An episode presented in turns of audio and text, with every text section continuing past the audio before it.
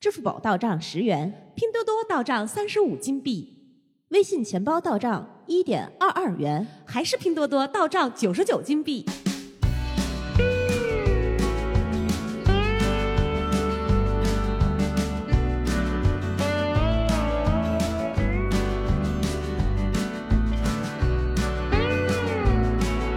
大家好，这里是《葵葵花宝典》宝我是没有钱的小诗。 我是花到没有钱的娃娃，哎呀，看来还是有钱哎呀！ 有钱香啊！哎呀，太羡慕你了。 主主要这一期这石宝给我把大纲发过来的时候，真的是惊爆了我的眼球啊！就是太用心了，你知道吗？所以他现在摸着盲文，就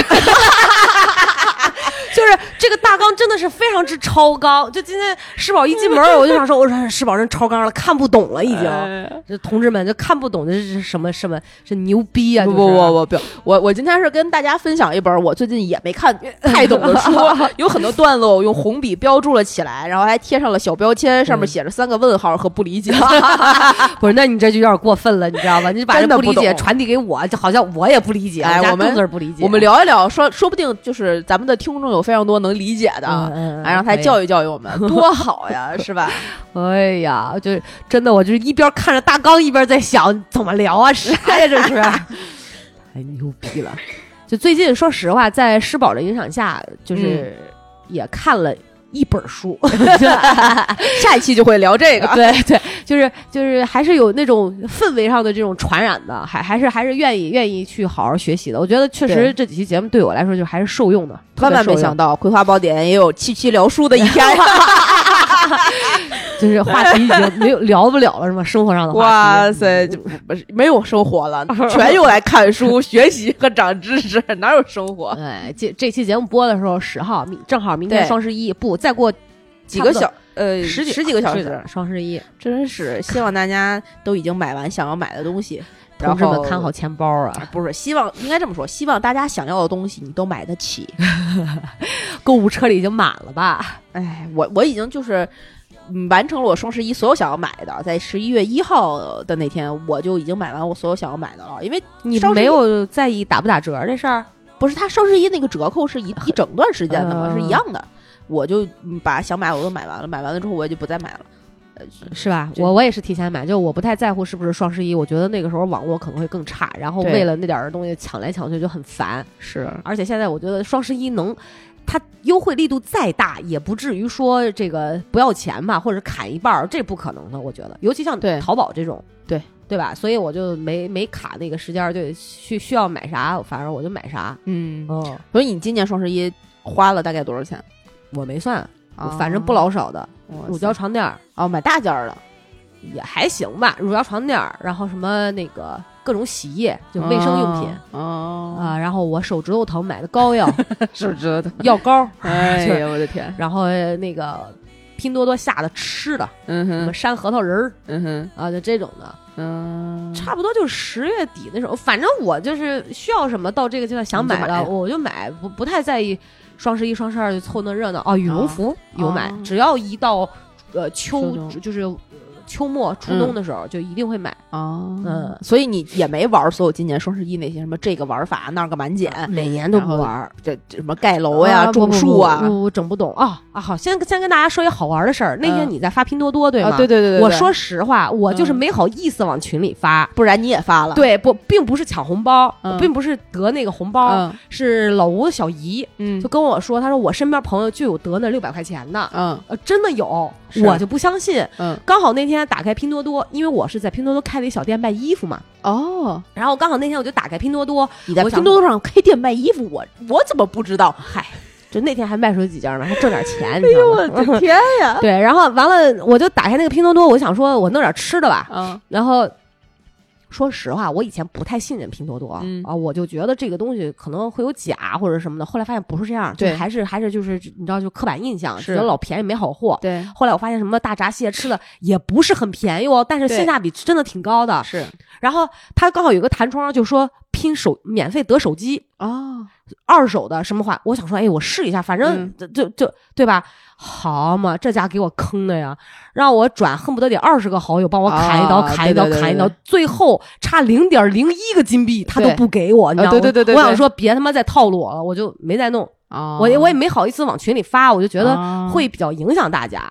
我我当时发是因为有一些人说我就是因为不要不就是因为太爱面子了，所以不想打扰大家这么发。我说既然你都这么说了，那我不要脸一 下。哎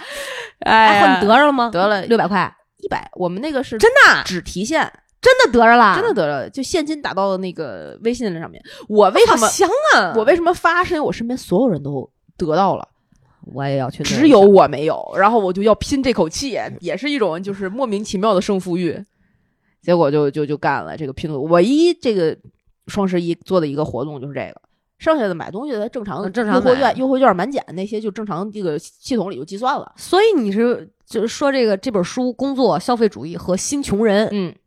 这本书跟就是跟我们这个有有相当大的关系，真的其实不不算是脱离生活，还是可以接地气的，对吗？就大家还是可以从对这本书中对受对用对的，是吗？对对对对对对，你能得到一些反思。他这本书，哦我先先说这本书是一个一本什么样的书啊？这本书呢，它其实是呃社会学意义上的一本书，啊，它是就是嗯，它讲的是现在这个消费，它从一个生产者社会变化到一个消费者社会的这样一个过程和现状，以及我们在这个现状里实实际实实在在面面临的面对的一些困难和没有办法，或者是还没有找到办法解决的一些问题。哦，它大概是对现在这个消费者社会的一个呃客观的阐述。这本书谁写的呀？这本书的作者呢，叫做呃齐格蒙特·鲍曼，他啊出生于一九二五年，嗯他二零一七年一月九日去世了。然后这个人呢，是当代西方最具影响力的思想家之一。啊，他不是个经济学家，他不是他，他出生在波兰，然后在华沙大学做社会学的教授，后来又呃被英国的利兹大学授予了终身教授的这样一个呃职位，后来被誉为当今用英文写作最伟大的社会学家。哇塞，他就是后现代性的一个预言家。我要是看这本书的名字，我一定觉得是一个什么经济学家之类写的这种分，对搞了半天是一个社会学家和思想家写的东西对，而且就这本书，我当时买的时候，啊只是因为在那个书店里看到了“新穷人”三个字，我觉 得怎么有人替我写了自传呢？ 哎，等会儿你说的这个新穷人，所以我们算是穷人吗？我没有看过这本书，就他这个书，我只是一个有一个好奇啊。嗯嗯我看到这个，我会想说，就是这个思想家定义的这个穷人和我们嘴里说的穷人是一个概念吗？呃，我看完了之后，在我觉得我最多对这本书有百分之六十五到七十左右的理解的基础之上，嗯浅薄的觉得我在穷人和不是穷人之间那条线疯狂的挣扎和徘徊。嗯那我应该看到的那个点，应该是一一种价值观吧？不是， 不不不，不是实际的金钱上。也不是，同同朋友们，你们好奇吗？我真的对这本书很好奇了。我开始对我我一开始我非常的不理解他最开始的开篇的那几章，他整个的这个整本书大概分几个部分。啊，他是先说了原来的生产者社会是什么样的，他呃给大家做了一个叫做工作伦理的定义，然后之后呢又说从工作伦理变成了现在的这个消费者社会，那这个消费美学又是什么样的？等会儿等会儿，消费还有美学。哎，对对对。对对，你你后来一会儿一会儿听就知道了。那我们双十一这种抢购就很很很很 ugly 呗啊不不不不不，这哦个就是消费美学控制下的社会形态。啊！哎，太深奥了吧？这比我看到的大纲还深 奥。这比你妈听你讲话还哦对 深，奥我觉得你这绝你在搞我，你知道吗 ？没有太过分了。没有没有没有没有，我只把我自己也听不懂的一些问题抛出来。嗯 太贱了！ 然后他就在这两个大的范畴里，就说现在原来的穷人是什么样的，现在的穷人又被定义成什么样，然后底层阶级和穷人之间又是什么样的关系。然后又说，那现在我们在这样的情况下，原来是怎么解决穷困这个问题，而现在为什么解决不了这个问题，使得几穷人变成了一个无法被解决的、需要被抛弃的群体？啊，就是他是从第一，他是从西方角度，嗯呃，这第二，他把这个呃福利国家的概念引进来，他。就是美国和欧洲的那种福利国家性质，跟咱们这种社会保障体系又不太一样。然后再说他们这个目前的现状之后，后面会遇到一些什么问题。这本书写于一九九六年，哎呀，直到现在都有非常大的指导意义和就是预言性。朋友们，我坐在小诗的对面儿，仿佛看到了我们思想品德课的老师或者政治课的 老师，就是那个嘴脸那个讨厌呀，就是真的就是要睡觉是吧？ boring 啊， 就是真的是我好困啊，你知道吗？哎我就听不就每一个字我都认识，都认识但就放到一块儿，他说出来我就听不懂是啥意对思。对对对对对，最搞笑的是这个大纲里面有一句话。嗯就这个提问，就你刚才讲到说欧美这种国家的福利啊嗯嗯性质啊，这种就是竟然我我想我刚才想问，就是他写到社会主义吗？他写到了，嗯然后有一个小诗宝在上面写了一句提问，这是书里面的提问对吗？哪个提问呀？社会主义初级阶段的主要矛盾啊 是什么？不不不不，这是我自己的问题。我看完这本书之后，几乎到最后一章，我忽然啊意识到了。我前段时间好像跟不知道谁，反正家里有一个初中生毕业生在在告中考还是什么的那么一个人聊天儿，就聊起了现在的一些呃，就是内容跟我们当时受教育的时候学的不一样了。 嗯我们当时就就沿着你这个问题说，咱们当时这个呃八九十年代出生的人学的这个社会主义初级阶段的主要矛盾是什么？我我当啊嗯什时么忘了？啊，真的吗？忘了人民日益增长的物质文化需求和落后的社会生产之间的矛盾，就现生在产不是这个矛盾了吗？现在已经不是这个矛盾了。政治课本改啦，二零一七年之后，把社会主义初级阶段，我们变成了社会主义的新时代。这个就是已经脱离了初级阶段了呃，我没有做更深刻的这个这个课题的研究，啊但是大概好像是现在这个阶段已经不是这个主要矛盾了。现在的主要矛盾是这个十九大报告中强调的，这个中国进入了这个社会主义的新时代之后，我国的主要矛盾变成了人民日益增长的美好生活需要和不平衡、不充分的发展之间的矛盾。物哎，但确实，如果要这么看的话，我真的嗯认为我们已经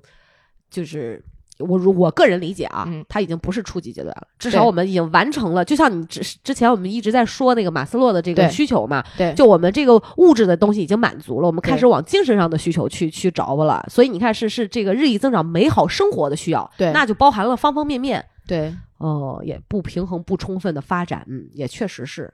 对，现在这个就是矛盾的变革，嗯，在我整个看完这本书之后，突然意识到，那其实我们也走过了这个从生产者消社嗯社会到消费者社会的这样是一的个变化。嗯嗯嗯，然后在最开始的时候，我还想让大家就回忆一下小的时候啊，有没有嗯这样一个场景？嗯我有的时候就是跟老王开玩笑的时候，我也会说：“走，今天晚上咱们吃烤肉，带你消费去。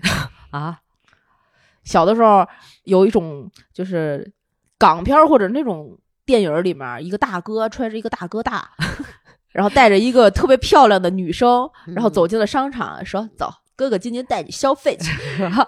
哎，场景是不是很历历在目？有一种很形象的感觉。嗯那个时候的消费，你觉得是什么？就是在你款儿有钱，有钱，我带你，体验一下什么叫做富人，嗯，什么叫做我可以让你变成不是你的人。或者说是更传递一种感觉，就是你不必再那么。紧紧缩缩去过日子，嗯你可以在这一刻，或者我带嗯你去消费，这嗯大手大脚，甚至做一些平时你不太会去肆意做的一些对消费行为行为啊。我觉得就这样，对，消费当时其实就是买这个动买词，对吧？嗯那现在我们马上不是双十一了吗？双十一是二零零九年那年啊嗯被发明出来的。现在这个双十一已经十三岁了，然后双十一这一天，你觉得就是从一个你跳出你这个人的这个视角来看，你我在操，我是个动物不不不是什么你人你视就角去看你自己，啊你这一天你做的所有事儿，你觉得你是在消费吗？跟当刚才的那个走爷带你消费去的那个消费还是同一个概念吗？不是，是不是？但是词儿是没有变的，嗯实际发生的行为好像也没变。没变，本质其实是一样的，就是你说消费这这个本质是一样的，都我好在花像是一样的，但感觉感觉不一样，完全不一样。嗯，你现在还觉得自己有那种，哎，我今天得在今天这一刻去消费了吗？我的这这种感觉吗？没有，在任何就是最近这几年时时间里，你有任何一刻觉得，嗯，我今天这一刻我得去消费一下，有过类似于这样的，我只会觉得我在某个时间特别想干一件事儿，比如说嗯我特别想去看电影，我特别想去吃一顿，嗯但我没有觉得嗯，我我不会把消费这两个字放在心里面，我只对是要去干这么一件事儿。是吧？嗯而我为什么今天想跟大家分享这本书，啊一个很核心的原因是我今天在就是我在看本这本书之前，我是嗯一一直没有特别好的就是完整的打开的，大概就看了一点点儿之后我就放下了。嗯然后直到我马上快到双十一的时候，嗯我突然有一种感觉，嗯今年的双十一我没有在不是我在去消费一些产品，或者是我要去买东西了。嗯而是我们作为这个呃定向的这个客户群体，在被双十一这个节日消费。然后我们在这个选择的过程中，我更多的感觉不是我获得了一些便宜，或者嗯是我没有，或者是我哎呀，我真值，我买了好多这个，买了好多那个，我的生活更幸福了。不是，哦那是而是我好像在这天不买我就亏了。我在这天如果我不买，肯定不是因为我没有想买的，我没有需要买的，而是因为我没钱买了。或者是说，有些东西我现在想拥有，但是我又知道自己可以暂时不拥有，就不是一个，嗯，给了我一个巨大让利的，所以我可以去消费的节日。对我现在来讲啊，嗯哦我觉得很多人可能今年或者这两年都有一种，既然我能不买，我就不买了吧嗯的感觉。嗯那在双十一这一天，在所有的商家平台都在烘托这个我要去气氛气氛的时候，你突然决定你不去买这个，不在双十一大量的购置物品了，嗯不再做这个行为的时候，我们的感觉不是，呃，这是我觉得我不参与一个活动而已，嗯而是我好像被双十一这个整体的气氛割裂在外边，啊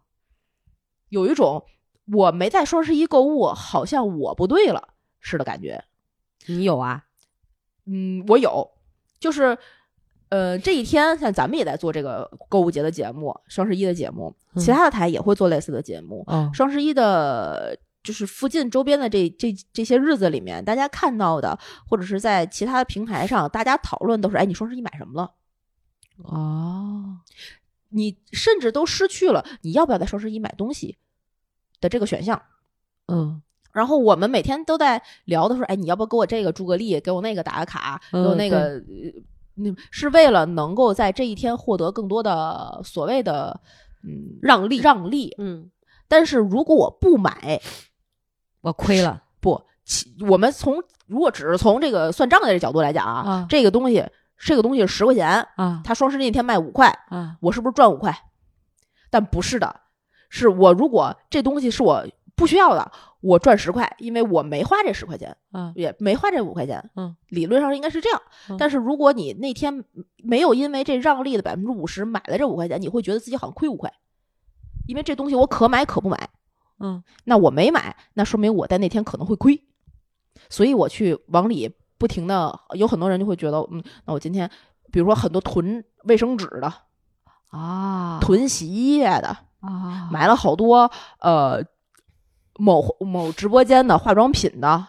嗯我可以举一个稍微极端一点的例子啊，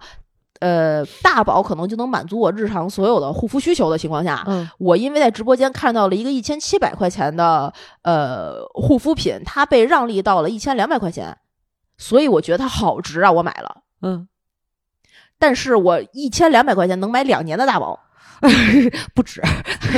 对吧？ 对对吧？在所以在这个整个的大的情景下面，我们我我会仿佛觉得自己才是被消费的那一个。嗯，这是我最开始想要看这本书的呃想法，所以我在我所以我看了这本书。朋友们。如果到现在这儿你没听懂，你就关上吧。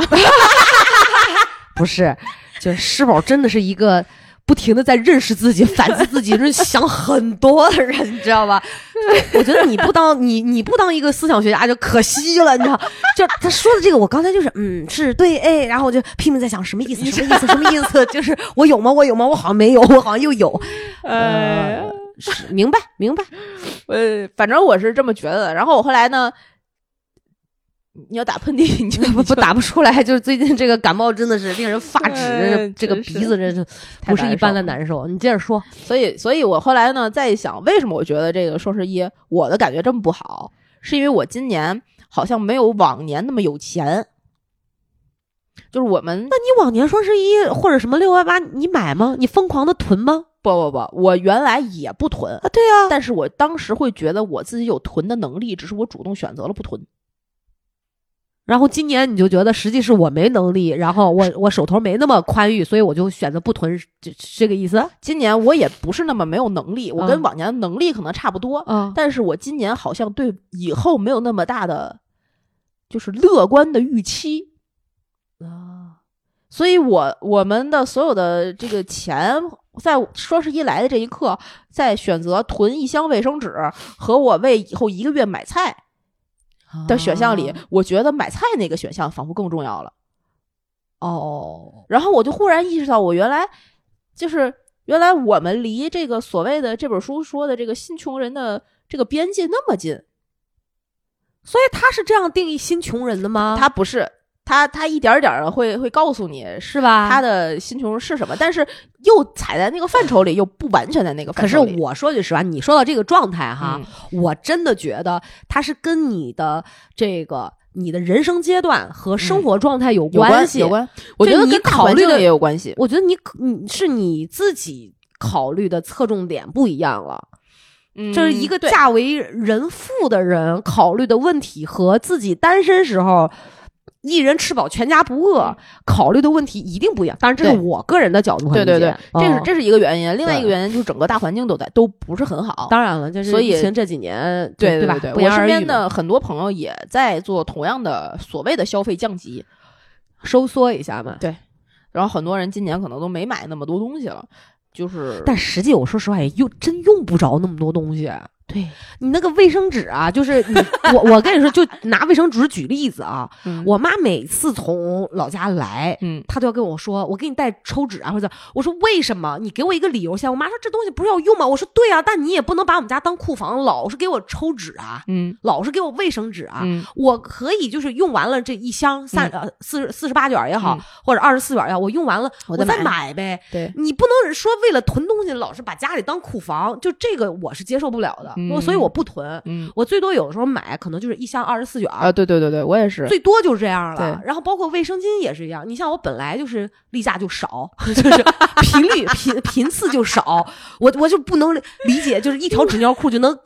满足我七天的需求的人，就是我我就不明白我囤那玩意儿干啥，你知道吗？真的，难道给老哦吴放到当鞋垫吸汗吗？ 就是，所以就是包笑包括死洗发了水也是有，我跟你讲，我犯过一个错误，嗯在长营有一嗨特购，嗯特便宜，嗯恨不得那个阿迪的那种男士沐浴露从头洗到脚的啊那种啊，对然后就就囤，可能它甚至就便宜到呃十十几块，是一下子买五瓶儿，啊，你知道买你是挺开心的，觉得哇靠占便宜了，对回来你不知道有多闹心，就对看着它，我叫我为什么要买这么多，对真有病，那两年你都没办法换别的牌子， 嗯，所以我干了那一次之后，我就想说这种东西就我我不要囤，我也不好囤，对吧？这这个我就是买我就是生活所需，但差不多对得了。对。然后用特别快的呢，就多买点儿； 用的没那么快呢，就少买点儿。对，然后有的人会讲说，这种消耗品、易耗品，大家多就是就就多买嘛。但嗯实际你有没有想过一个问题，就是也真的没有必要多买。一个是产品也在推陈出新，对，你囤了这个再快就买呗。现在物流嗯两三天、三四嗯天的就就没有必要，没有啊我觉别得的。对，所以我我我我们说回来啊，这个、这本书呢，刚才说不是说分了好多这个篇章和章节嘛？那对啊，然后最开始我刚看那本书的时候，我不是好多不理解，问号凭什么写成这样 儿？你到底在说些什么吗？大纲都看不懂。我对我岂止是大哥哥，我这我打开那本书第一章的时候，我觉得这是哪个傻逼写的？ 不是，所以你等于是把书这个复制过来，就让我看文字是吗？呃，有有一些基本上主要都是一些摘抄和段 落，呃你太看不懂贱是了 是啊 正常的的，。你都看不 懂，我也看不我懂看不懂，因为太太太正常了。然后这本书呢，它最开始啊，先说了这个所谓的生产者社社会，嗯然后呃，用我的浅薄的理解啊，这个生产者社会，大家可以想象一下自己父母那一辈儿的时候，大概是什么样的社会？大概率那个时代就是生产者社会。我说实话，我真的没有太搞清楚这个定义，嗯就是以这个生产者社会是以生产者为主的社会吗？是这么理解吗？还还是是不这个社会就是定义这个社会的核心是我要成为一个生产力。哦如果它衍生出来了一个，就是这个社会和呃，就是这本书里写的这个社会的一个呃核心价值观之一是工作伦理。什么是工作伦理？哦就是一条在当时社会里的一个铁律，一个纪律。哦这个纪律就是你，你即使你看不到任何的，或者还没有得到那些利收益，你也应该继续工作，嗯工作才是对的，不工作就是一种不对的，是一种罪恶。嗯所以他这种工作伦理，他为了维持生活并且获得快乐，每个人都必须。做一些他人认同的有价值的事儿，并以之获得回 报，就等于说每个人都必须是生产者。啊，懂懂懂，那么就把所人们所做的这个事儿和他们认为值得做的事儿和有意义的事儿分离开了。在生产者社会之前，有些人可能你在定义他的时候，他不是一个生产者，嗯，他不是我。就比如说，当时就是咱们封建父社会，对对，咱父母那一波，你问，哎，你那个您是做什么的呀？哎，我在那个一厂做工人。哦，这个轧钢的呀，啊，您呢？我是酱油厂的一个这个会计。哦，酱油厂会计，你的身份定位是这个，对对吧？对现在你再问，大家不会这么说了，啊，会问你在哪儿上班儿？那你你是谁？已经不是我在阿，我是一个阿里的会计，绝对不会这么就会， 是不是很可笑？对， 不可能。嗯，那我可能我是一搞金融的，我是一做文化的，我是一做体育的，哎，他已经不再是一个我作为一个生产者的定义了。我我是一个拍短视频的，短视频是生产者吗？嗯，对，它是一个他行业他没有行业细，就是他没有再细分具那么具体了，对他只是说形容一个行业，但这个行业上有非常多的工种，甚至有些人没有，比如说他没有一个呃工作的话，他可能是个呃呃怎么怎么怎么怎么怎么讲家家庭主 妇，我我刚想说，这这就是一个工种啊，这这个 非常细分啊。我家庭主妇啊嗯，啊他已经不是那个原来的生产者社会了，啊对吧？而且现在你去定义这人，你有的时候会说，哎，这这人是个有钱人，嗯，对有钱人不是生产者，完全不挂钩。对但在生产者社会之前的那个社会，他可能是个农民，他可能是个磨豆腐的，嗯，他可能是个地主，哎，他也可能或者是是一个，比如呃乡绅嗯呃之类的，他是用人们的觉得这一辈子在投入的有意义的、有价值的事情来定义你这个人是谁。你知道说就是这本书，你说完总结了这个这个这个工作伦理这一条儿哈，嗯我就想到为什么我的父母会认为不上班儿是真的是一种罪恶，罪恶是一种耻辱，对而且真的我发现我们被很多的理论洗脑了，对就比如说呃，就社会上就就奉行哈，女对人一定要有自己的工作。对啊，然后你要怎么怎么样，不然嗯啊，老公就会嫌弃，嗯不然你没有办法掌握主动权啊，啊不不然怎么怎么样。是就后来我发现哈，嗯就以我自己的亲身经历，嗯跟那没关系，没关，系，真的，我觉得社会给了我们一个好大的骗局。对。哦，因为当时这个社会在生产者社会时候，为什么要推行这个所谓的工作伦理？当然，这是从西方的角度啊，嗯我们这个可能还有一些偏差，或者是一些就是中国特色的一些东西。但大概的大概率是因为当时的社会在一个社会变革的过程中，嗯它需要巨大的生产力。嗯每一个人，这当时我们大家小时候都背生产力和生产关系关系之间的矛盾嘛，嗯就是能够让这个社会不停的去运转。嗯那我就是需要更多的人来替我生产更多的油、更多的米、更多的粮，我整个社会才能够正呃常运转，正常运转，保证供应，对对对对，饿不对。着，饿不着嗯嗯，所以那个时候，你可以看到整个，比如说村儿里有一个这个老李他们家是做酱油的，嗯，老王他们家是磨豆腐的，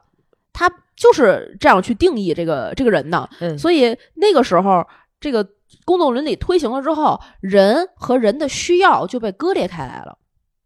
嗯，请详细，什么叫人就是人的需要，我生产活动和人的需要分离开来？就是，呃，比如说我，这个需要指的是啥？呃，比如说我特别擅长画画，啊，我的需要是把我的精神世界描绘出来，成为一个画家。嗯但是我呃，作为一个画家，是我个人的人的需要，嗯但我的生产活动需要我生产一些可能是钢筋零部件儿，我要去当一名纺织工人。对我要我得是一名纺织工人，嗯，这样人的需要和我到底在做些什么，就已经变成两个事儿了。而明白这个生产者社会之前，我要是一画画，我就一辈子画就画，他其实是匠说人，对，说白了就是你的你所到那个时代所做的生产活动，跟你真正的喜好、喜恶和你真正的想需要嗯做是什么是想做的事情是没对关系的，对是对割对裂的。对，所以那个时候人们的需要到底是什么不重要了，嗯就是为了增长而增长。嗯，为什么我们国家曾经有过一些大炼钢。呃之大类跃的进，对对之类的这这些不太能细讲的时代哦 啊，好好好我嗯，我我又鲁莽了， 哎，那个时候就是为了生产生产，为了工作工作，要鼓励嘛，对对各对，家各户拿出你们的铁锅，对对对，我练爸了当时为了为什么就是学习那么好，最后变成了一个啊工人，那工人就是荣耀啊，劳动最光荣啊，劳动最光荣啊，嗯是，以所以那个时候工作，但但凡你不是一个生产者，嗯，你就是一个失业的人。而世界上只分两类人，有工作的和没工作的。 什么三，然后各种奖，什么三八红旗手，呃，呃，先进工作者，对啊，五一什么表彰大会，对全你看这是全是表扬在特，比如说某一类人群里面最能对干的，对啊，这个什么积极生产的，对对吧？他那个时候就是这些东西都是为了刺激当时的社会生产对衍生出来的，对呃鼓励表彰对，，就像我们现在的防疫啊，最佳防疫最美人 言， 你可别惹祸，你赶紧给我闭嘴又！要封杀我， 太太可怕 是吧了， 吓 人，生气啊，真真生气啊，嗯真是吓 人。所所以那个时候，这个生产者社会呢，就是大家在拥有其他身份之前，他的第一个身份是我是个什么样的这个工作者。嗯，所以这个那个时候社会的时候，你不会去想我今天买醋是买天利的，还是买谦钱和的，对，嗯我要买醋，嗯，我没我就我就是需要醋，我我还不会需要对 A C A B C D E 的五种醋之之中的哪个饺子醋和什么不可能。宁化府的也不 错，哎，对对对对对对对，嗯，是那个时候就就就是不生讲产究，确实不不讲究。究这些，但是现在不一样了，你发现了吗？嗯现在就变成了一个消费者社会。这个嗯消费者社会呢，它推倡就是推行的是消费美学，消费美学已经取代了工作伦理。你现在社会上不是只有有工作的和没工作的两类人了，嗯当时没有工作的那那那类人被失称为失业的这这波人，是生产者社会里面可能存在所谓的穷人，嗯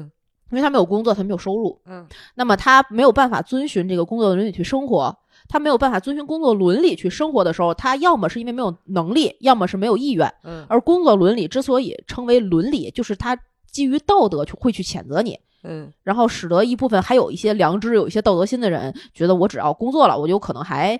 呃加入这个有工作的这波人，我就可以脱离这个贫穷的呃这个所谓的这一个大的梯队。嗯，我就能因为有了工作，我就能有钱，我就不是穷人了。他当时的逻辑其实蛮清晰、蛮简单的。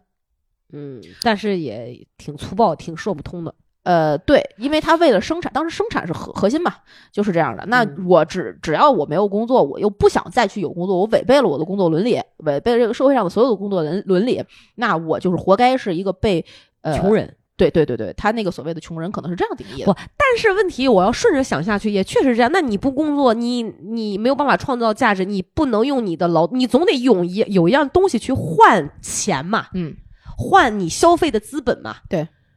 那现在看起来，即便我们是这个有在这个消费美学底下，嗯我们也是就是人也是要靠自己去，甭管说是劳动力还是某一样，嗯你嗯你要去换钱嘛，啊，对。但是现在的穷人跟当时的那个概念又不一样啊。。嗯当时那个穷人的概念呢，可能是能够被呃再次教育成劳动力的人，嗯嗯，是他就是可能是穷人，就会像我刚才那么教育。对他就是通过任何一种方法，你是不管有了手段，有了机会，有什么，他当时解决贫困的问题很简单。嗯就是把这些人放到更贫困的地域去，嗯嗯使得他们好像没有那么贫困了，有了工作的可能性。呃打个比方说，英国把一些就是了纯手工业的劳动放到印度，它就是一个这样的过程。嗯，他把这些没有办法在国内实现工作岗位的人挪到了一个第三世界，哦那他们就解决了他的工作的问题，还解决了更工便宜，对，解决了工工作的问题，那这些人去外派了，那有一部分人出出国了，啊啊，他有了工作，解决了我自己的呃这个贫困的问题，嗯，那我的身份又变成一个劳动者。明但白现在已经不不是这样了。现在消费美学是什么意思？他现在这本书里说，消费美学就是现代性的第二个阶段了。这个阶段呢是消费者的时代，有一个不容置疑的事实，就变成了。人们首先得成为消费者，才有拥有其他特别的身份的可能。消费取代了工作，把个人的动机、社会整合和系统再生产连接在了一起。每个人都是消费者，就成为了现在的这个呃消费者的社会。嗯所以，我们定义我们自己的时候，不再是我到底是一个什么工作的人。嗯你我们现在回想，为什么这这这个这个这个位，嗯，就这个部分，我画了很多的红线，上面写了为什么为什么为什么不理解不理解不理解。嗯但是现在，比如说我们在定义一个产品的受众的时候，嗯我去形容我的产品的受众，嗯去划分模块的时候，甚至我们公众号后台，它去区分我的这个看这些用户到底有多少人嗯是什么样的人呢？除了男女和地域之外，安卓用户有多少啊？苹果用户有多少？其他机器有多少？真的吗？真的，这是一个逻辑。还有另外的啊，白领阶层，什么叫做白领？它不是，比如说我会计是不是白领？可可能是，嗯那建筑师是不是白领？也可能是。嗯但如果我我是建筑师，但同时我做到了建筑师事务所，我还是不是白领？我不是白领，我可能是更高一层的人。嗯那这个职业就不再定义我们，而是我们到底在这个消费的环境里面能够有多少消费力，哦，定义了我们到底是哪个部消分费的水人平的对，或者是我们到底是哪个范围的人。你比如说，我们作为女性，那我们的一个身份是女性消费者。嗯那定义女性消费者的时候，很多画像就很清，就逐渐清晰了起来。嗯她可能会买卫生巾，她可能会买奶粉，她可能会买日常的生活高用跟品，鞋、小高口跟鞋。红、对美妆类的，对，就这是些人这些类型的消费品是不可几乎很难出现在男性身份上的消费者里面的。那我们先得是消费者，才有其他的身份。那我们就变成了被消费美学去定义的人。嗯这个是他这个就是这本书里写的社会去变革和所谓的进步的一个方向。但问题也没有觉得很美啊，反而觉得目的性太强了，不太美。嗯，他又去解释了这个所谓的消费美学是什么。它更多的其实是所谓的选择。它核心在在讲消费者社会里面，我们拥有的呃，不是说我有多少钱买了一多少东西，这个叫消费。消费这个词，如果把它扩大成一个更广广义的消费，嗯是我有选择。哦，就像刚才你讲的举的那个醋的品牌一样。对，就变成了我有选择，而且我们也被成为了选择。对，其实我觉得你刚才说到这儿，我就想说这个选择权，我想说谁选择谁呀、就是对对，对吧？就是一个好像掉进了一个圈套，就被人设计，然后还假装把主动权给到我们，实际是人家对在已经选好了我们去知对道他知道我们会做什么样的选择。是，所以现在这个消费者社会嗯，它就在训练我们，在这个社会里的每一个消费者沉迷于这些选择。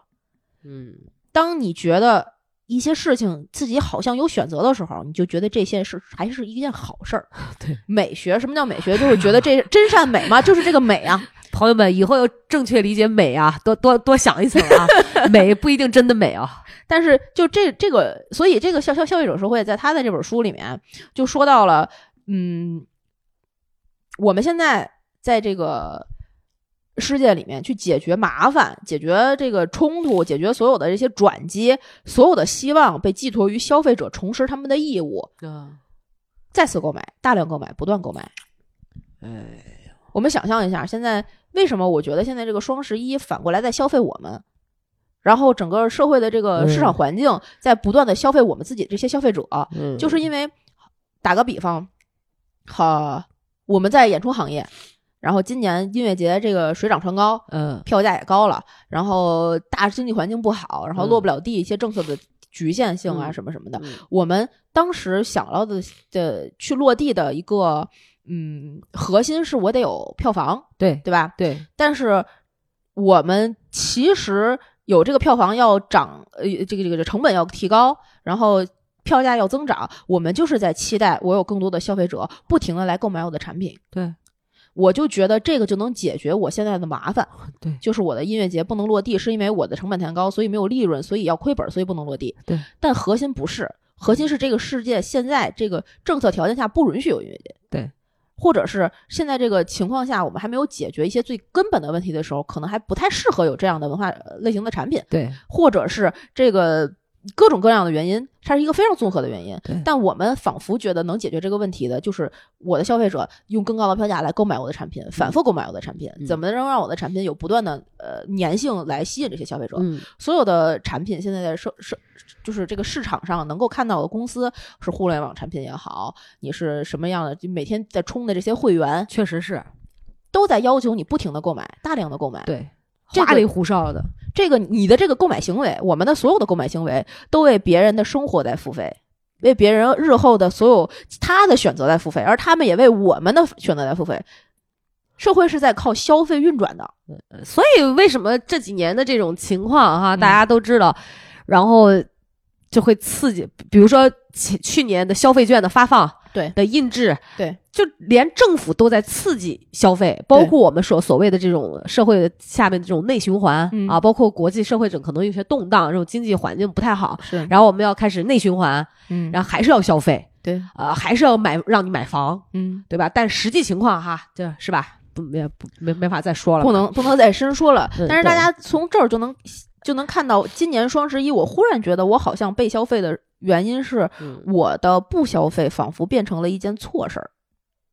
因为嗯我如果没有消费，然后世界上有千千万万个我，这个世界就会停止运转。你破坏了这个美学，我你对，破坏了美，或者是我从现在的这个主流的核心价值的这个体系里面，我自己把自己摘了出来，我就被这个社会抛弃了。呃，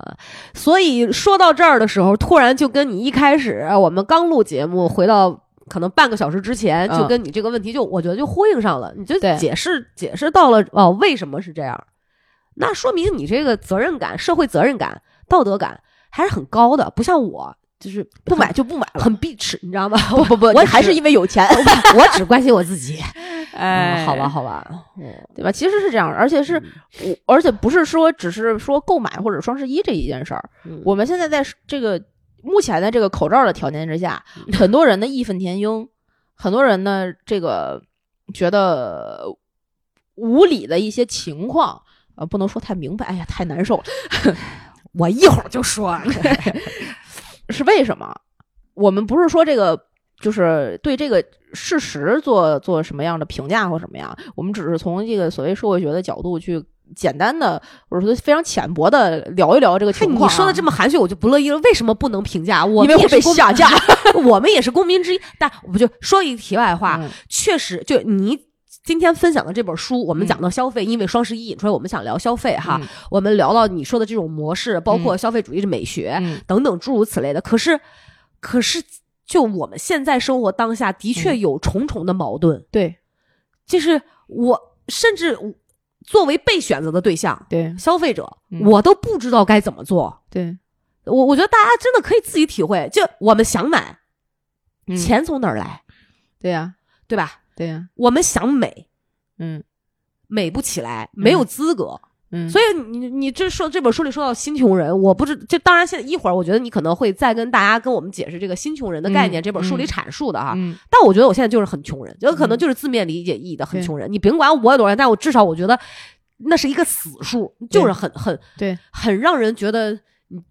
你会觉得自己的生活就是停滞不前，对，就陷到淤泥里面根本拔不出来。这就是你为告诉我什钱么，能干啥？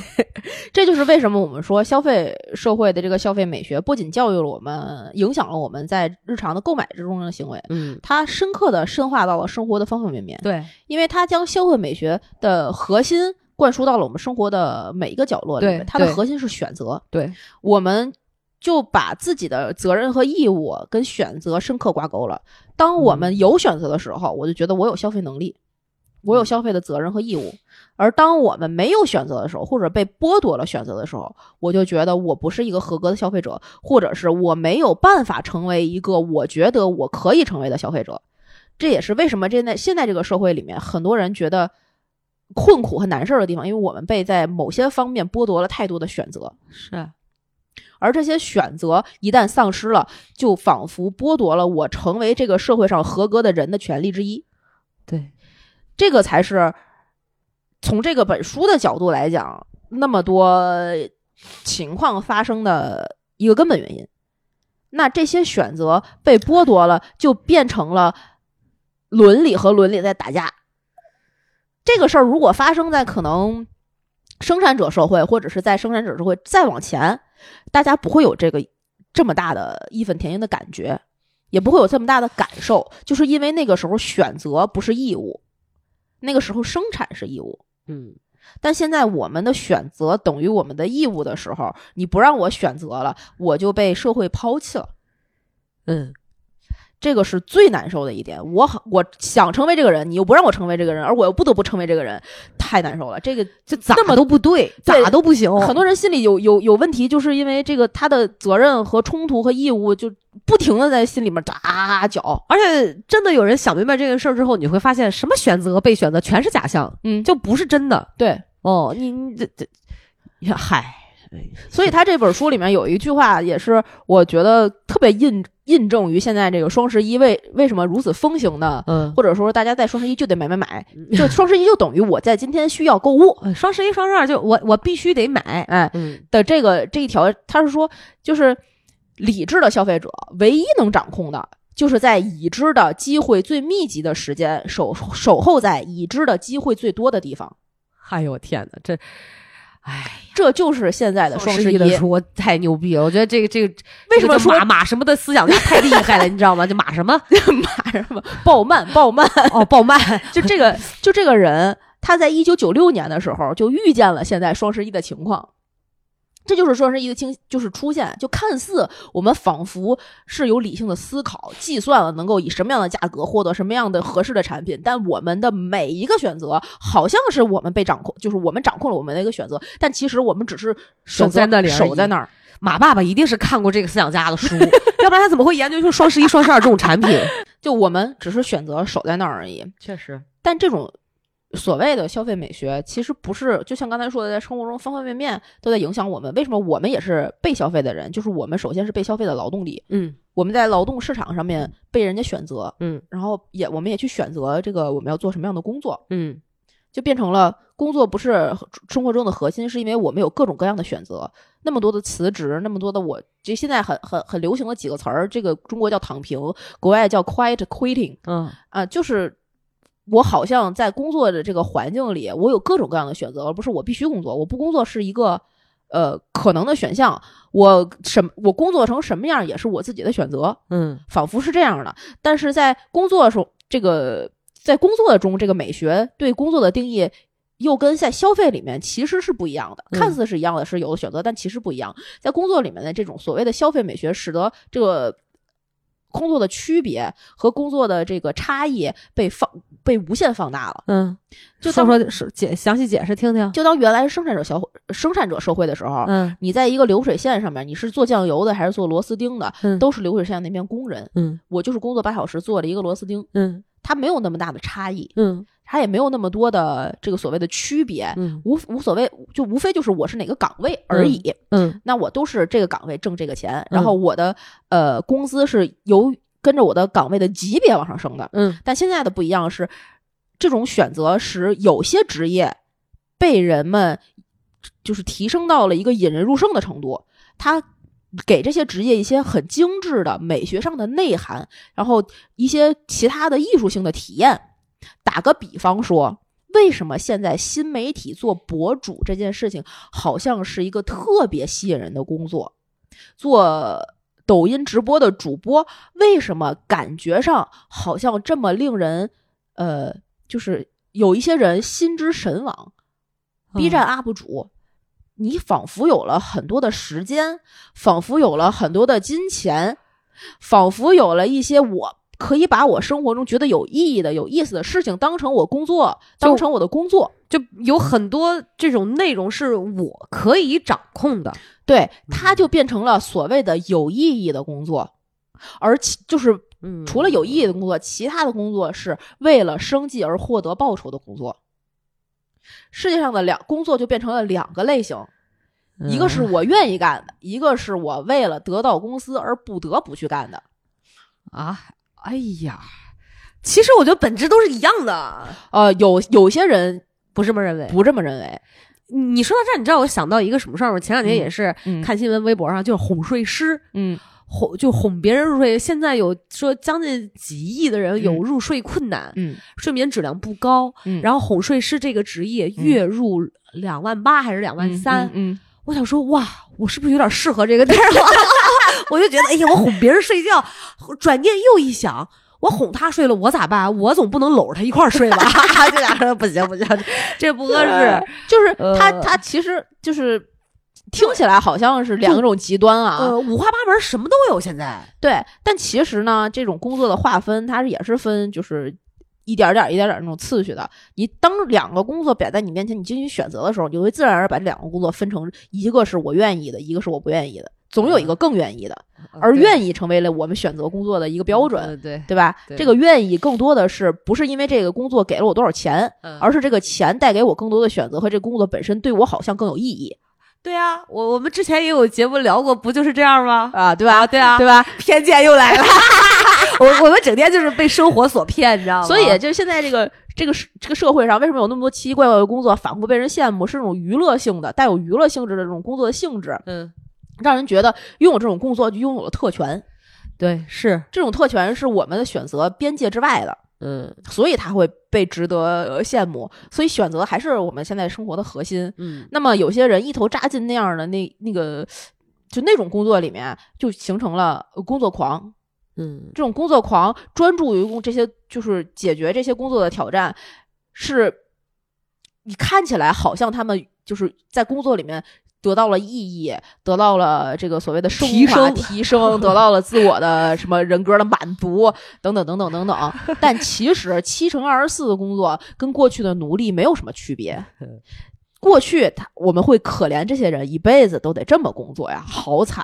现在我们会觉得哇，这些人真是幸运的精英啊！这换了一种说法，换汤不换药。哎，但是我觉得你这样这是属于危险言论哎，你这你这种危险发言比我刚才那种愤怒还还可 怕呀！学这平台能让上吗？简直了！哎呀我跟你说，我现在终于理解到人为什么放作就是大概一两百年之前封建社会就不允许有自由思想，你知道吗？哦不允许有思想家， 就是你这样的。太不惨了，人为什么要思考？就是哇人类一思考，上帝就发笑，上帝就觉得哇，人类不好控制了已经。哎，果然，嗯，那别想了，这期胡聊包间呃但是我你说到这儿，我就觉得，嗯确实呃，是是这样的。其实，嗯，哎，只会让我觉得生活在一个巨大的骗局当中，很多的概念嗯定义、 对，是为了这个社会的被设计、被圈套。对，就是一个规则会代替另外一个规则，然后一个规则和一个制度代替另外一个规则和一个制度，然后所看以谁是背后的那只手？当然，所谓这种市场那种无形的手，那嗯个就抛开，就是是是一个人吗？是一个一个，比如说富人富豪集团吗？他们在设计整个人间游戏的规则吗？还是外星人在制定这些规则啊？我就觉得把我们真的当实验品，就是不知道，日 啊，哎那他妈气愤，你知道吗？ 朋友们，就是这么一个估计得有八千字的大纲，娃娃感叹冒号日， 不是，就是我从说实话，我从一开始四十分钟之前的听不懂，嗯，到现在就是 有点人生气，不，人就不能听 太懂懂，嗯你不能把生活搞得太明白。这就像那个中医跟我讲说说，就是咱我妈说稀里糊涂活着就 行，你别搞得那么清楚啊。哎呀，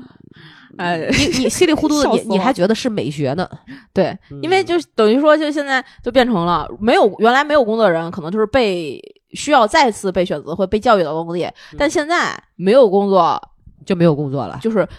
对，就没有工作，因为对没有人的工作是稳定的，嗯，对这种不稳定，我们被我们称之为自由，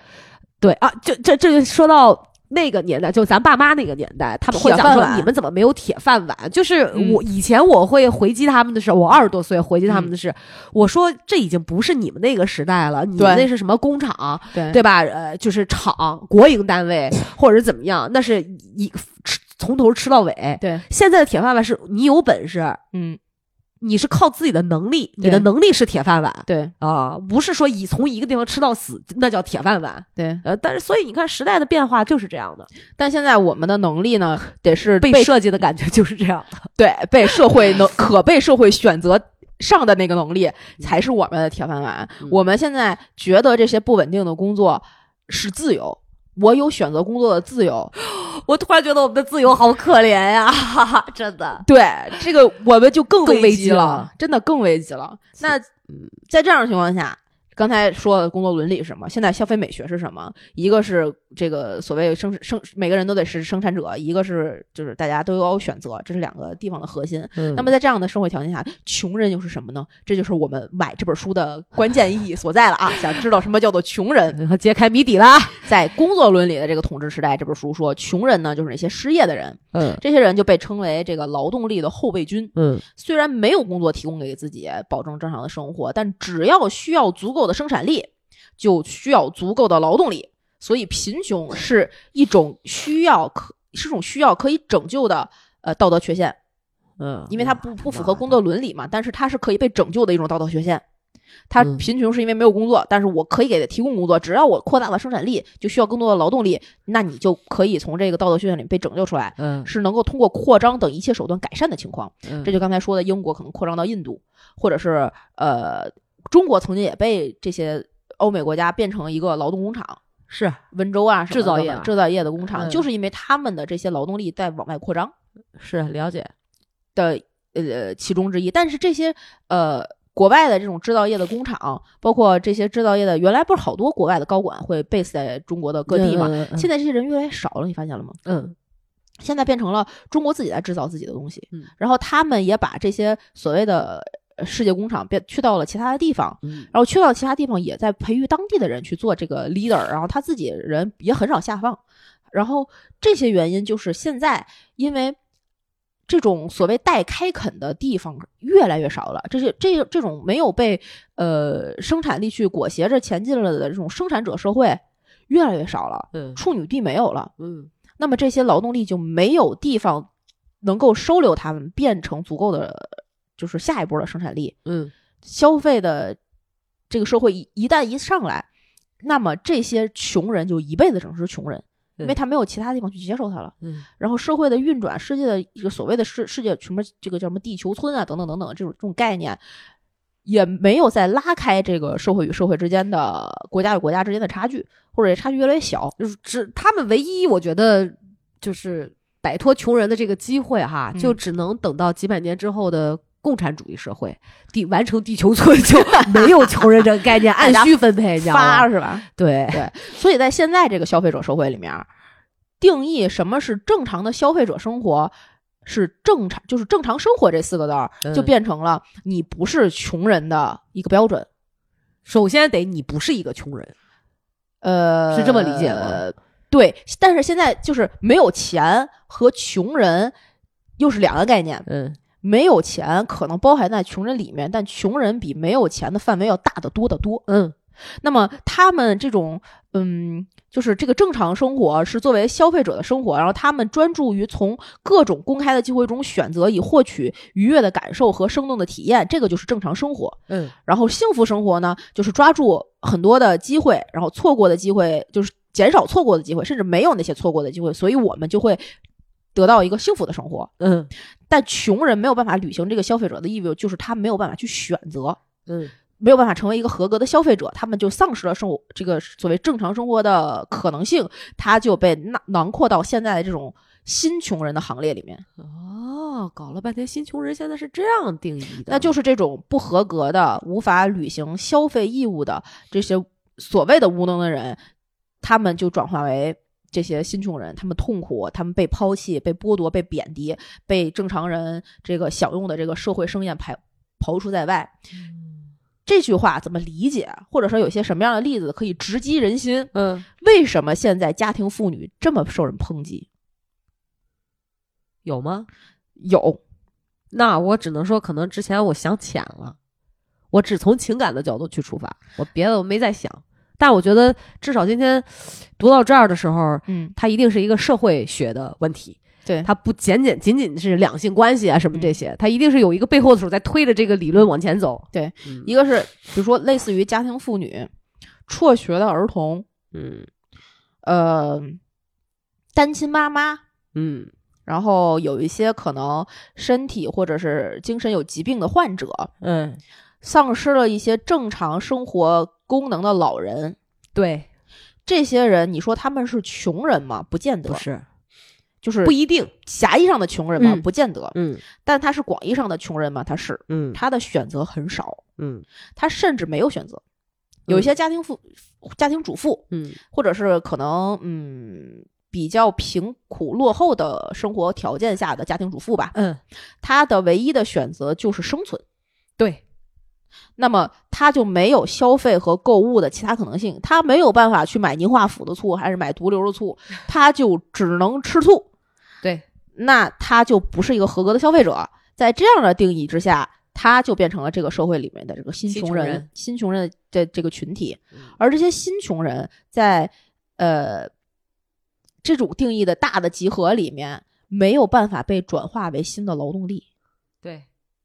这个是他这本书最后结论到一个我们现在面临的实际的困境，就是穷人没有地方转化了。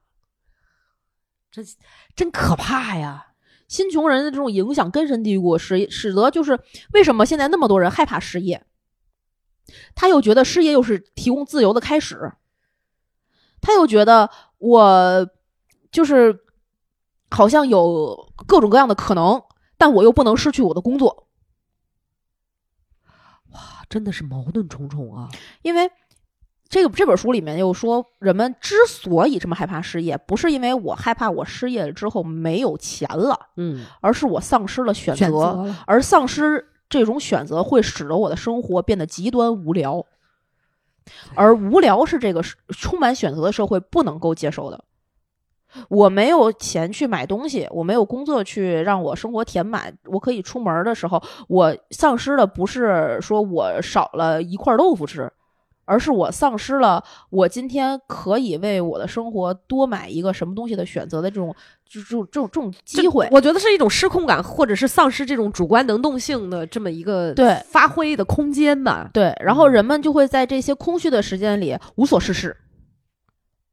不好吗？我就我为为什么一定要有所事事？你不不，你你你有事儿，你你的那个事儿是就是家里面的家长里短的一些琐事儿，你是有事儿的。啊但有些人突然一失业，他就无所事事，他的无所事事被很多是客观条件制约，制约的同时，他最后结结果就是我没有工作的生活，或者我没有办法出门的生活，是无所事事的无聊的生活。嗯，嗯我刚才那番言论就是那句话，就是站着说话不腰疼， 因因为我不 是，所以我总嗯，对我不够负责任，就是嗯，太可怕了，太可真的怕好了吓人啊！太可怕了，所以那那那所以说就不应该辞随便的辞职，不尽量还是让自己别失业，因为我觉得失业更可怕，现在这就是一个矛盾，你知道吗？太矛盾了，处处都是矛盾。就是我如果不辞职，这份工作我又干的不开心，那它就是一个为了生计而使得我能够在这个社会上就是买东西获得我的钱是的吧，？嗯你你讲到这儿，我不得不劝你一句。嗯上一期节目我有听，上上一期节目嗯我有听，嗯这就是为什么我觉得，就是我拿人钱财替人消消灾灾。我本着非常简单粗暴的原理，就是哎，我不管开不开 心，是我这个不开心，我觉得反正你给我钱就想我认了，了你知道吧？别想太多对，反而很多事情就容易解决，你知道吗？对对对对这这这就是这样的。对，就是嗯我们这个所谓的选择，我选择了，我就我就认这这个东西，我这是我的选择。但很多人不这么觉得，这不是我的选择，我想选那个，然后你非得让我现在选这个，我好难受啊！就其实我觉得，呃，换到一个大范围讲，我们都是弱势群体哈，对就消费者都是新穷人啊，嗯消费者都是弱势群体。我们要认识到自己的弱势，就不要假装强势，拿起自己所谓的那种权利去挥舞你这这个鞭子，其实是没用的。嗯对就当然背后的手不一定是谁，有可能是这样的经济学的规律，有嗯可能这种社会学的现象，是对吧？就是就本质的东西，大家我觉得还是要认清楚，然后对再确定自己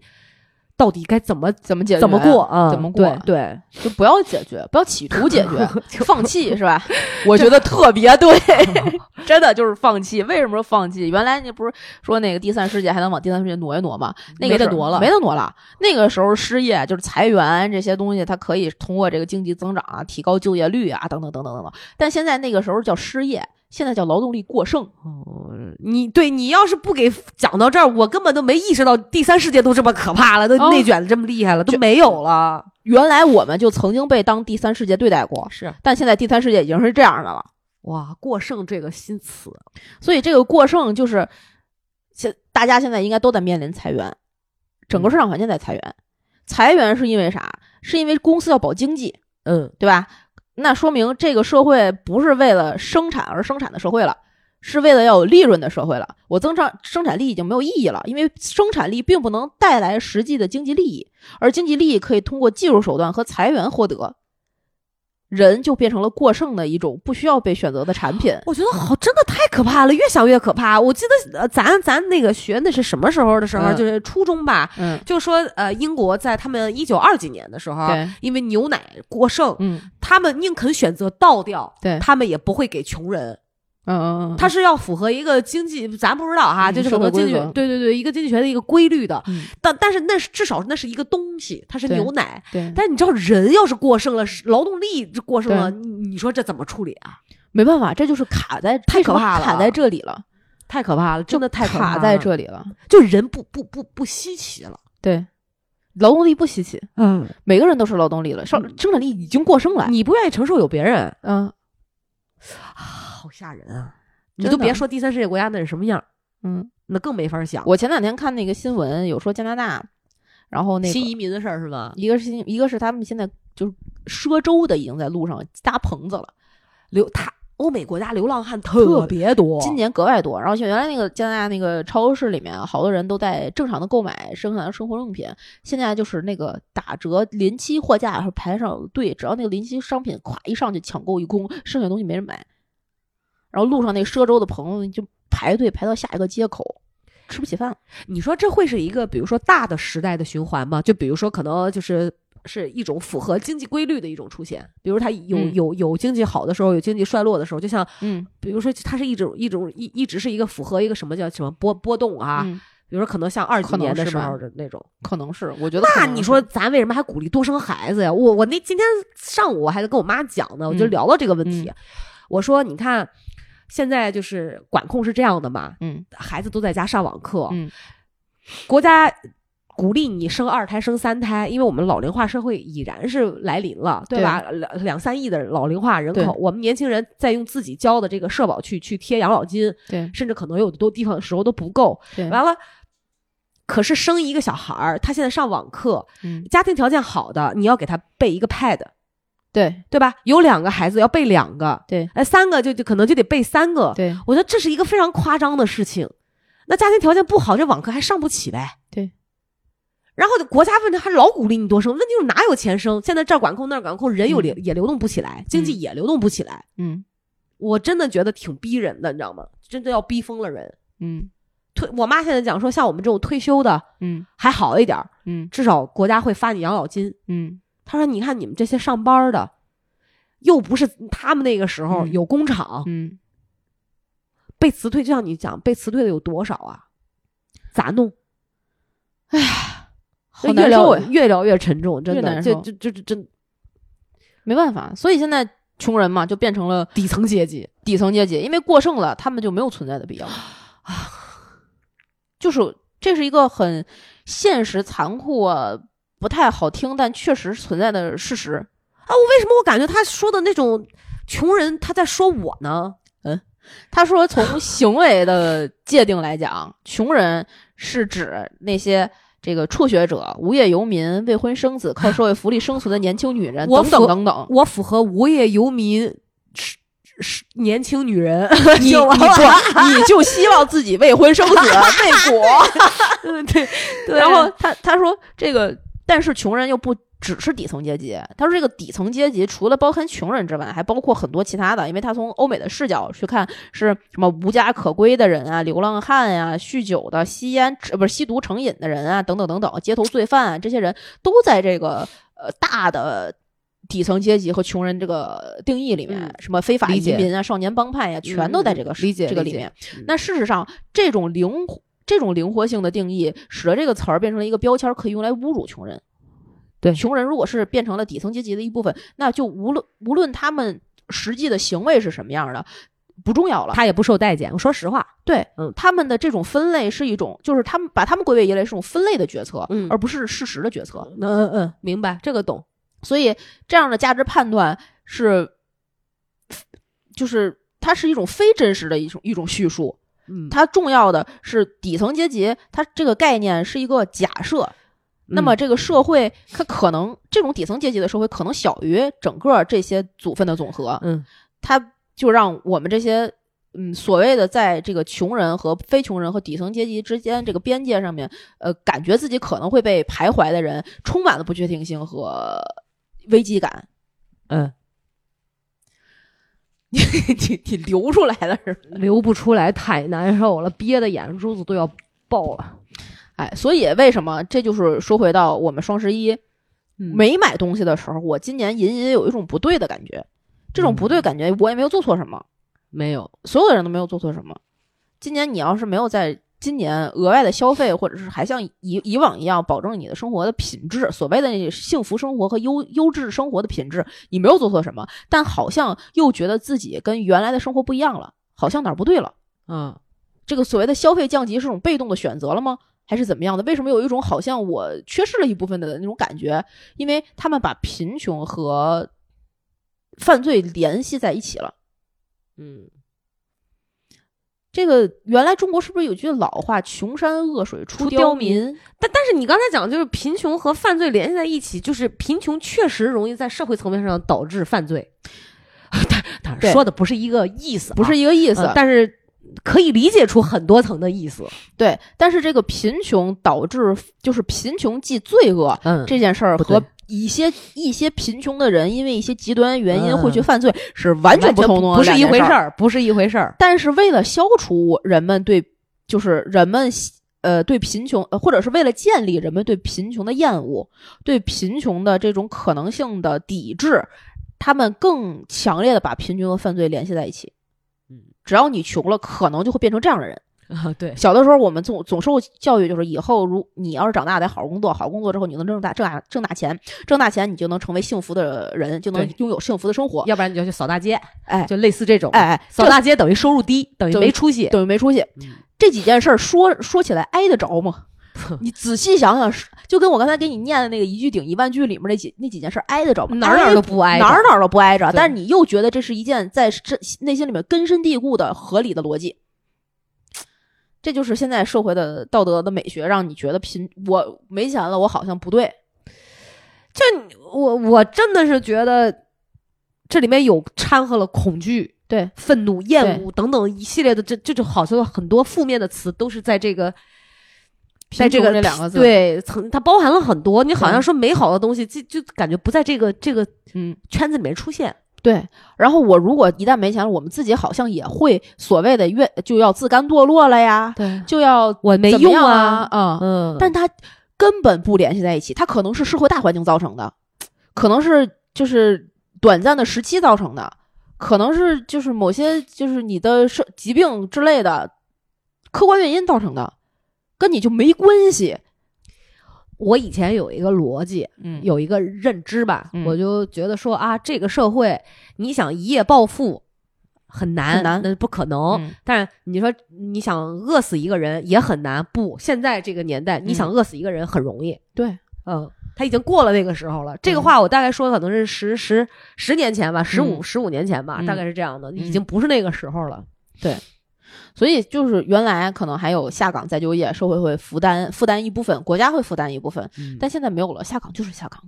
就而且都没有下岗这个概念，没有了，那是指的是事业单位，对或者是什么工厂。对你你你走，把你推到社会上。对现在我们你想大城市对吧？一线对甭管一线，很多不都是公司吗？对，哪有公司说你能干到退休的，嗯，对吧？你会因为没有完成 KPI 被辞退，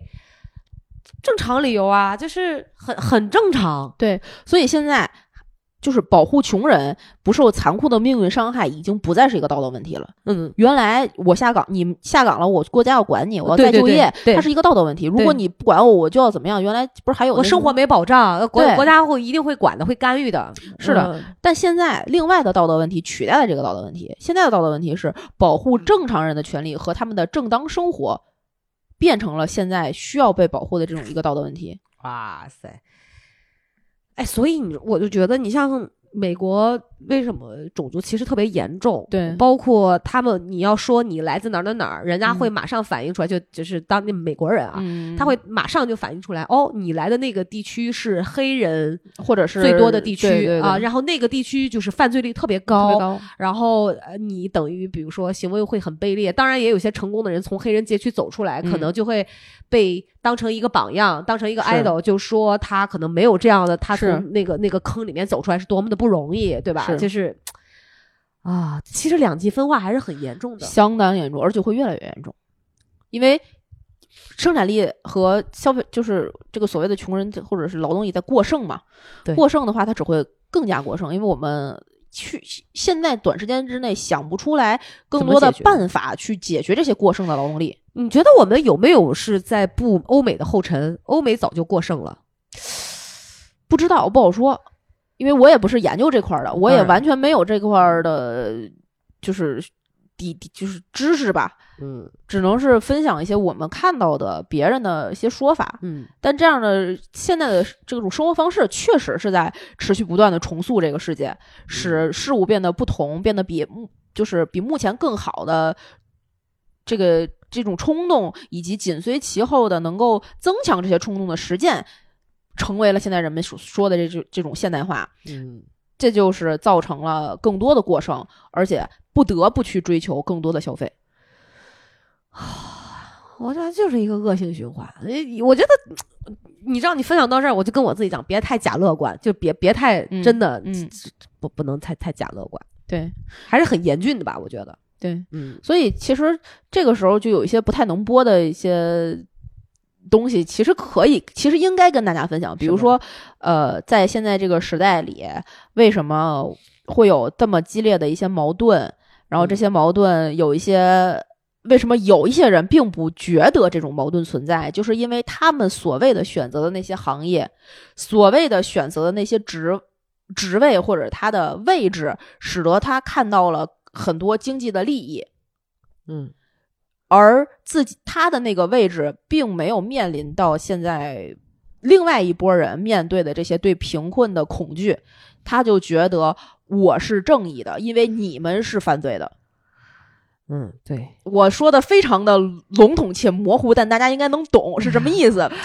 对吧？我我就不翻译，我不敢翻译了， 就真的太吓人了。我我这张嘴我就没把门了，我再翻译出来，这期节目真冰播了。真蒙摸了。他说，在这本书里就说，股东的短期回报极大的激励了这个信誓旦旦的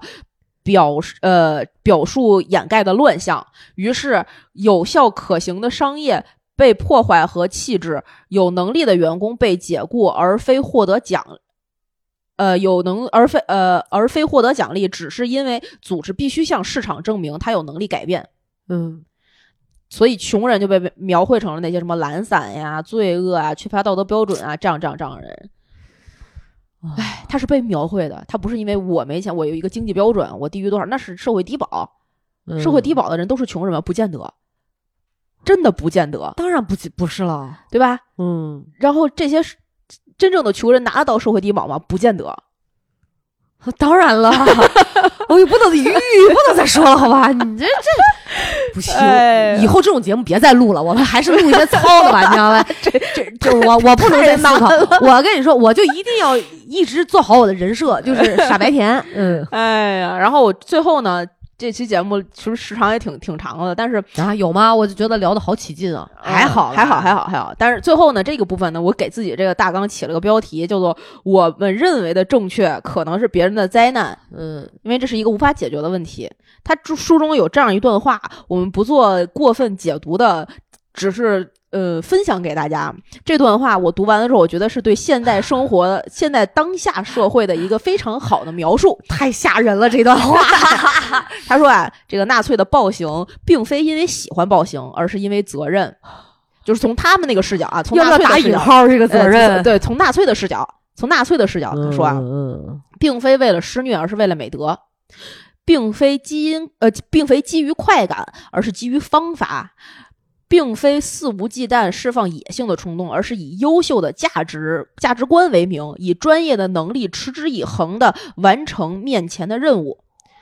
这是这个作者描述的，嗯但是这个作他就是客观的描述了那一段历史，从纳粹的视角去看待这个世界，嗯的情况。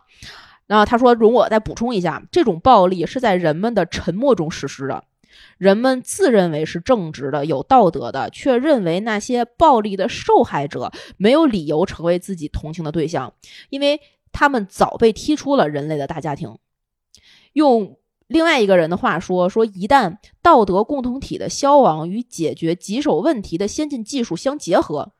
你的生存机会机会几乎为零。解决麻烦的理性方案，辅之以道德上的冷漠，造就一件爆炸性的混合物。很多人会死于这场爆炸，而最醒目的牺牲品是躲过这场灾难的幸存的人性。想象一下，现在我们有什么样的科技手段能够检查一些什么样的棘手问题？就不能再多 多说了。哎呀，嗯我可以聊一个不着边际的。你说，伊隆马斯克在造火箭，嗯，他要把人类送上呃火星，嗯因为他觉得可能几百年之后，或者是几十年之后，地球是就特别不适合人类生存。对，那什么样的人能有钱人嗯，能去到火星？嗯，一定不是我们这些蝼蚁，对这些在这这这个选择面前是对极度贫穷的对，嗯我们没有资格，对，对吧？那可能在地球那场爆炸，也许只只有去往火星的人活了下来。嗯，然而，真的就像说，最后能幸存的人幸存的人嗯寥寥无几。你要我不敢说我是最幸运的那一个，但是我相信一定会有最醒目的那个牺牲品，就是活下来这个人性的东西，有人嗯残存下来、嗯就苟活下来，他的人嗯可以足以见证这一场，对吧？哎，我能活到那年吗？我我是一你知道我是一个什么心态的人，嗯就是要死一块儿死呗，嗯，我又不特殊，对吧？嗯就谁不是蝼蚁呢？对呃，对吧？就这我没有什么特别的，我跟你无说所谓。前段时间我不知道你看了没，鸟鸟在那个脱口秀大会上，他有一个段子，北大的学霸，对他说那个我们呀总会就大概意思啊，我不能背了，但是原他大概意思就是说我们总觉得呃总会有一个问题摆在我面前，总以为有个问题，就是一个一个火车上飞驰的火车，我左边的轨道上有一个人儿，我右边的轨道上有五个人儿，我是要。碾死那五五个人儿，还是碾死那一个人儿？我因为我火车上有一个炸弹，还是怎么样？啊但我们都忘记了，我们其实是躺在火车轨道上的那个人儿。其实都是对我们不是开火车的那个，我们是躺在那儿的那个，所以这个很就就没办法。我觉得就是还是那一句话吧，嗯我觉得这就是不相对真理吧，嗯，就是强者就是来制定这个世界这个游戏的运转规则的人。对，那我们老百姓通常会把这个强者认为是有钱的人，嗯，然而实际的确是有钱的人， 就就是财团，毋庸 置疑。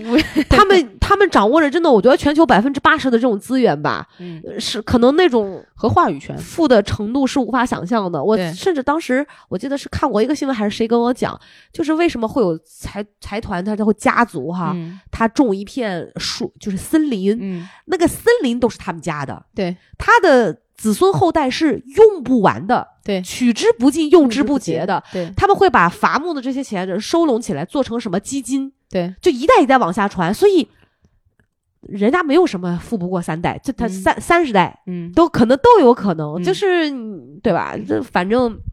不平衡是一定的啦。对。而且就往往不太能播的方向再多聊一点点啊！嗯，现在有多少呃大型的养老社区里住着一些国家不得不养的 人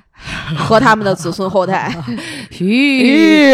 群 体自愿自愿的的返璞归真，正成为群体贫困的唯一有意义的替哎代。已经不敢 聊， 对对赶紧往回对收。对对对对，这本书最后写的这个非常好，鼓非掌常好，鼓掌嗯非常好。他这个最后啊，那个他提出了一些问题，并且提出了一个有一个叫做克劳斯·奥菲的人的一个呃，算是解决方法吧。他提了那么一个解决方法的想法。嗯他的问题呢是一切现在的一切啊都是以有效性为优优先的。嗯那么我们要思考的是，这些有效性到底是对谁有效？是基于什么？目的是什么？经济增长是实现了，但这又是什么样的增长？是为谁增长的？又付出什么样的代价？达到了什么样的目的？就是我们的选择到底是为了什么选择？是基于谁去选择？嗯对，这是他觉得需要提出的一些思考性的问题。而刚才说的这个 Klaus，他提出了一个合乎逻辑又有生命力的主张，作为他这本书最后的收尾。他这个主张呢，是企图解决呃目前的危机。这个解决方案的核心是个人收入权利和实际收入能力脱钩。我其实没太理解，我也没理解，但如果有人理解了，请给我们留言。个人收入权利就是我到底能这份工作得多少钱，和实际收入能力就是我到底有多少能力脱钩。我就脱钩了呀。如果要这么以我，比如说我，我个人收入的权利，我是家庭主妇，对吧？嗯和我实际收入能力脱钩，就